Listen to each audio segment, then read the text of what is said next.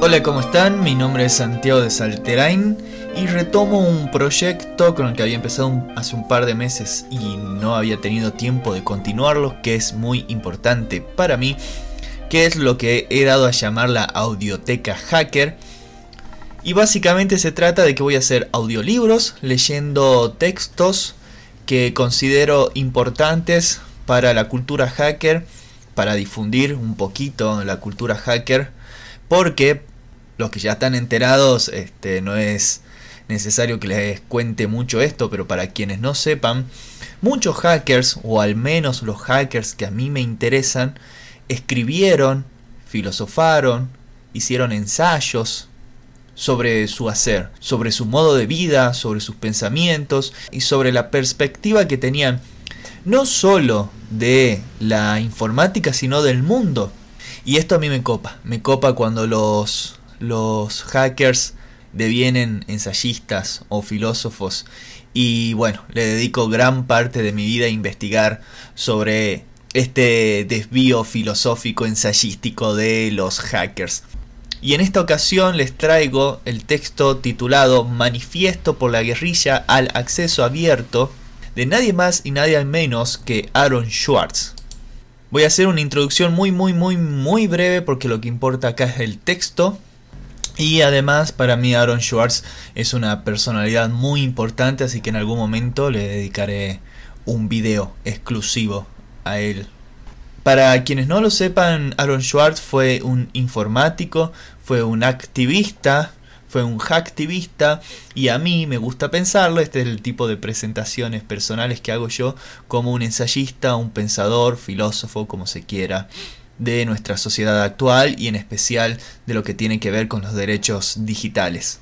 Y en cierto sentido se puede decir que Aaron Schwartz es un mártir de la cultura hacker, ya que por seguir el, a rajatablas el típico principio ético de que los conocimientos deben ser liberados, eh, terminó suicidándose. ¿A qué me refiero? Aaron Schwartz descargó alrededor de 5 millones de artículos científicos del, MIT, del MIT, que tenían copyright y los hizo para publicarlos gratuitamente para que todo el mundo tenga acceso a esos artículos científicos, por más que tuviesen copyright, sin necesidad de tener que pagar y bueno, colaborar al mundo para que haya más conocimientos y liberados. Y bueno, Aaron Schwartz, que no llegaba a los 30 años fue condenado a la cárcel por esto, una condena enorme de más de 30 años, y obviamente no soportó la presión de tener que estar preso tanto tiempo y prefirió suicidarse. Eso quiere decir que hoy en día es posible matar a una persona y tener, tener menos condena que un hombre que quiere distribuir el conocimiento científico de manera eh, gratuita. Estoy grabando esto justo en todo el momento en el que está pasando la gran movida por George Floyd y todas las nuevas apariciones de Anonymous.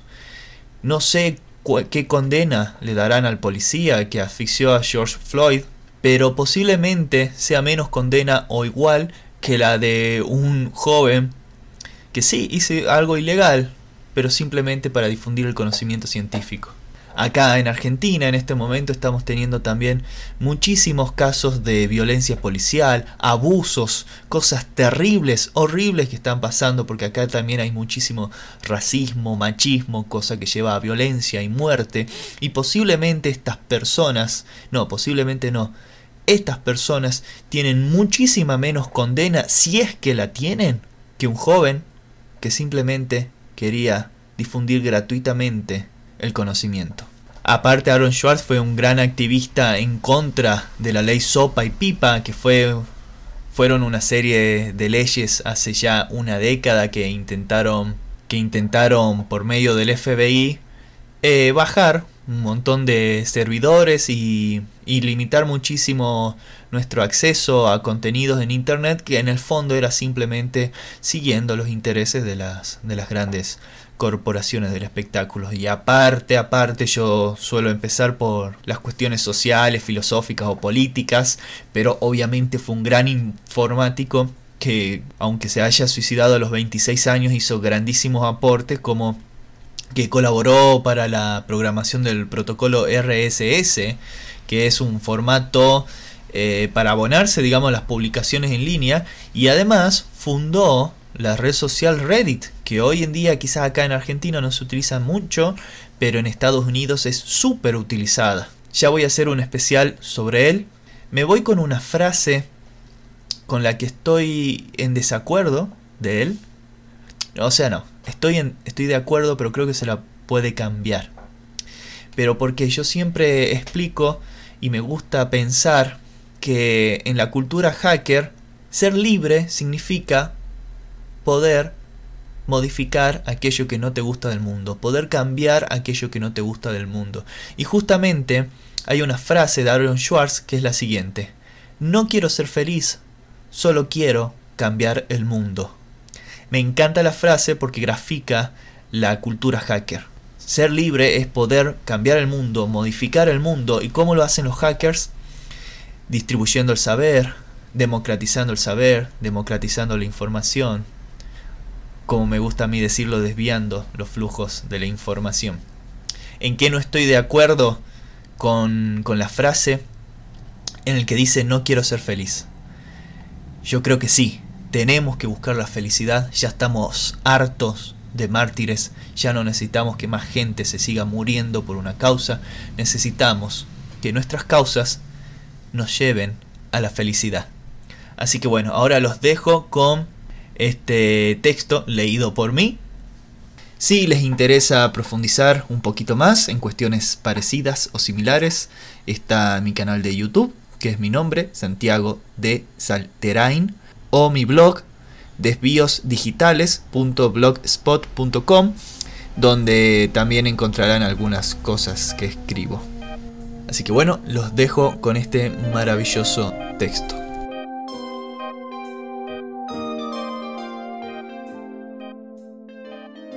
Manifiesto por la guerrilla del acceso abierto, de Aaron Schwartz. La información es poder, pero como todo poder, hay quienes lo quieren mantener para sí mismos. La herencia científica y cultural del mundo completa, publicada durante siglos en libros y journals, está siendo digitalizada y apresada en forma creciente por un manojo de corporaciones privadas. ¿Querés leer los papers que presentan los más famosos resultados de las ciencias? Vas a tener que mandarle un montón de plata a editoriales como Reed Elsevier. Están aquellos que luchan por cambiar eso. El movimiento por el acceso abierto ha luchado valientemente para asegurarse que los científicos no cedan su derecho de copia, sino que se aseguren que su trabajo sea publicado en Internet, bajo términos que permitan el acceso a cualquiera pero incluso en los mejores escenarios, su trabajo solo será aplicado a las cosas que se publiquen en el futuro. Todo lo que existe hasta este momento se ha perdido. Este es un precio muy alto por el que pagar. ¿Forzar a los académicos a pagar dinero para poder leer el trabajo de sus colegas? ¿Escanear bibliotecas enteras para solo permitir leerlas a la gente de Google? Proveer artículos científicos a aquellos en las universidades de élite del primer mundo, pero no a los niños del sur global, es indignante e inaceptable. Estoy de acuerdo, dicen muchos, pero ¿qué podemos hacer? Las compañías detentan los derechos de copia, hacen enormes cantidades de dinero cobrando por el acceso y es perfectamente legal. No hay nada que podamos hacer para detenerlos. Pero sí hay algo que podemos hacer algo que ya está siendo hecho. Podemos contraatacar. Podemos contraatacar. A ustedes, con acceso a esos recursos, estudiantes, bibliotecarios, científicos, se les ha otorgado un privilegio. Ustedes pueden alimentarse en ese banquete del conocimiento mientras el resto del mundo queda afuera. Pero no es necesario, de hecho moralmente no es posible, que se queden ese privilegio para ustedes. Tienen el deber de compartirlo con el mundo, y lo han hecho. intercambiando contraseñas con colegas, haciendo solicitudes de descarga para amigos. Mientras tanto, aquellos de ustedes que se han quedado fuera no están cruzados de brazos. Han estado atravesando agujeros sigilosamente y trepando vallas, liberando la información encerrada por las editoriales y compartiéndola con sus amigos. Pero todas estas acciones suceden en la oscuridad, a escondidas, en la clandestinidad. Se les llama robo o piratería, como si compartir la riqueza del conocimiento fuera el equivalente moral de saquear un barco y asesinar a su tripulación. Pero compartir no es inmoral, es un imperativo moral. Solo aquellos que están cegados por la codicia se negarían a hacerle una copia a un amigo. Las grandes corporaciones, por supuesto, están cegadas por la codicia. Las leyes bajo las que operan lo requieren.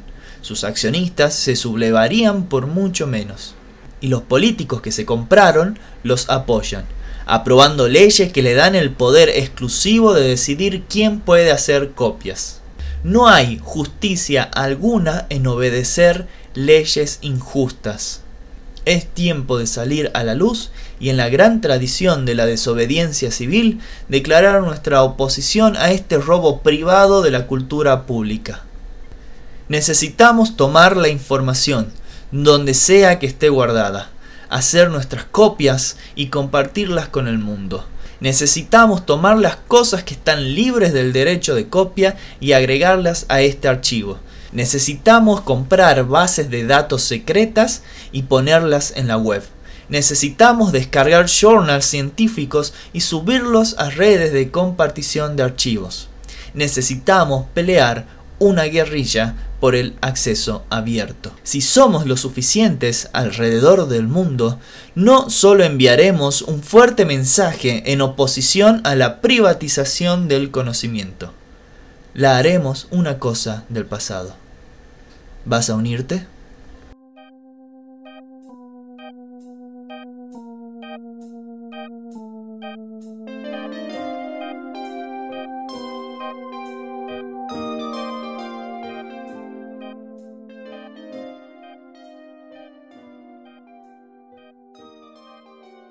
Todos los contenidos de este canal están realizados al 100% con software libre y tienen licencia Creative Commons atribución.